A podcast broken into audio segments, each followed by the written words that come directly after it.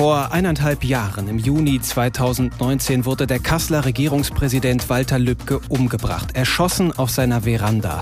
Eine Zäsur, so heißt es immer wieder, doch was genau bedeutet das konkret? Dass ein Mann loszieht, um einen Politiker umzubringen, das gab es in der deutschen Nachkriegsgeschichte bis zum Mord an Walter Lübcke noch nicht. Und es war eben keine beliebige Tat, sie war geplant, und zwar von Menschen mit einer Ideologie, rechtsextrem, nicht zurückschreckend vor Gewalt und vom Mord. Heute nun wurde der Mörder von Walter Lübcke, Stefan Ernst, verurteilt zu lebenslanger Haft. Die Richter stellten auch eine besondere Schwere der Schuld fest. Damit ist eine Haftentlassung nach 15 Jahren so gut wie aus ausgeschlossen. Das Gericht behielt sich eine anschließende Sicherheitsverwahrung vor. Der Mitangeklagte Markus H. erhielt eine Bewährungsstrafe, ein Jahr und sechs Monate wegen Verstoßes gegen das Waffengesetz. Noch ist dieses Urteil aber nicht rechtskräftig. Der Schritt aber, die Zäsur bleibt und wie sie sich in unserer Gesellschaft zeigt, darüber spreche ich mit dem Rechtsextremismusforscher Hajo Funke. Herr Funke, das Urteil ist nun erstmal gesprochen, ein Pflaster vielleicht kann man sagen, aber heilen äh, wird es diesen Schnitt nicht, oder? Nein, der Schnitt war ein Mord.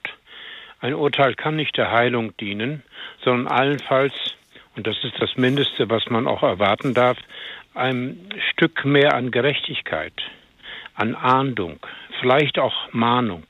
Und all dies ist bitter notwendig. Markus H. hätte verurteilt werden können, wenn man dem schärfer nachgegangen wäre. Und zu Stefan Ernst vielleicht noch ein Wort. Er ist 20 Jahre äh, als Rechtsextremer bekannt gewesen, als Gewalttäter und ist dennoch dann als abgekühlt vom Schirm der Sicherheitsbehörden verschwunden. Und das ist bis heute ein Skandal, der nun vermutlich und hoffentlich vom Untersuchungsausschuss des Hessischen Landtags aufgeklärt werden könnte. Herr Funke, es war der erste Mord an einem Politiker in der Nachkriegszeit. Was hat sich seit dieser Tat denn für Politiker, für ihr Leben und auch ihren Alltag verändert? Die Politiker haben natürlich, und es gibt ja Beispiele dafür, ähm, wie konkret die Bedrohung ist, ähm, auch mit Angst reagiert und zu Recht. Es gibt eine neue Studie von der Böll Stiftung, beleidigt und bedroht, dass das in der Kommunalpolitik sehr verbreitet ist und was man dagegen tun kann. Ja, das ist eine Herausforderung und ist es nur zu hoffen, dass die Kommunalpolitiker nicht nachgeben und sich zurückziehen.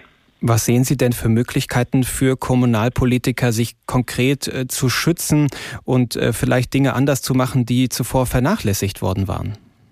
Es ist eben nicht nur Sache der Kommunalpolitiker, sondern auch unserer Öffentlichkeit, wenn man so will, der aufklärenden Tätigkeit von Parlamenten, in Untersuchungsausschüssen zum Beispiel, aber natürlich vor allem auch der Sicherheitsbehörden, gerade in Hessen, die ja in vielen versagt haben. Und die Hetze, sei es durch Corona-Leugner oder durch, durch Rechtsextreme gegen Minoritäten, sofort anzugehen.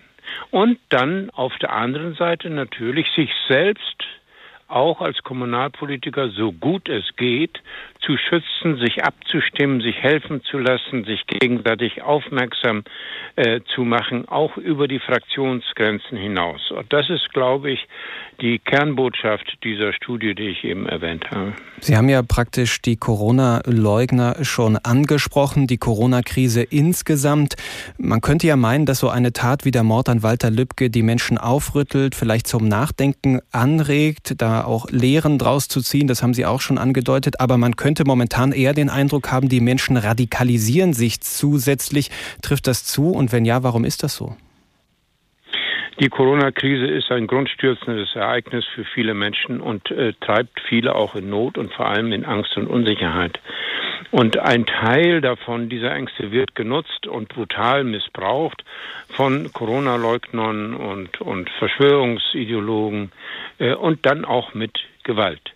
Und auch da gilt ähm, äh, sofort äh, unmittelbar dagegen vorzugehen als Sicherheitsbehörden. Nicht zu warten wie in Leipzig oder äh, wie in Berlin vor dem Reichstag, äh, sondern sofort ähm, das zu checken und einzudämmen, um so diese Radikalisierten zu isolieren Und auf der anderen Seite sehe ich schon, dass nach dem Mord an Walter Lübcke und den Attentaten, Attentaten danach es zu viel Umdenken gekommen ist in der Öffentlichkeit bei Ihnen, aber eben auch in den Sicherheitsbehörden. Aber das muss eben noch mehr und gerade in Hessen verstärkt werden.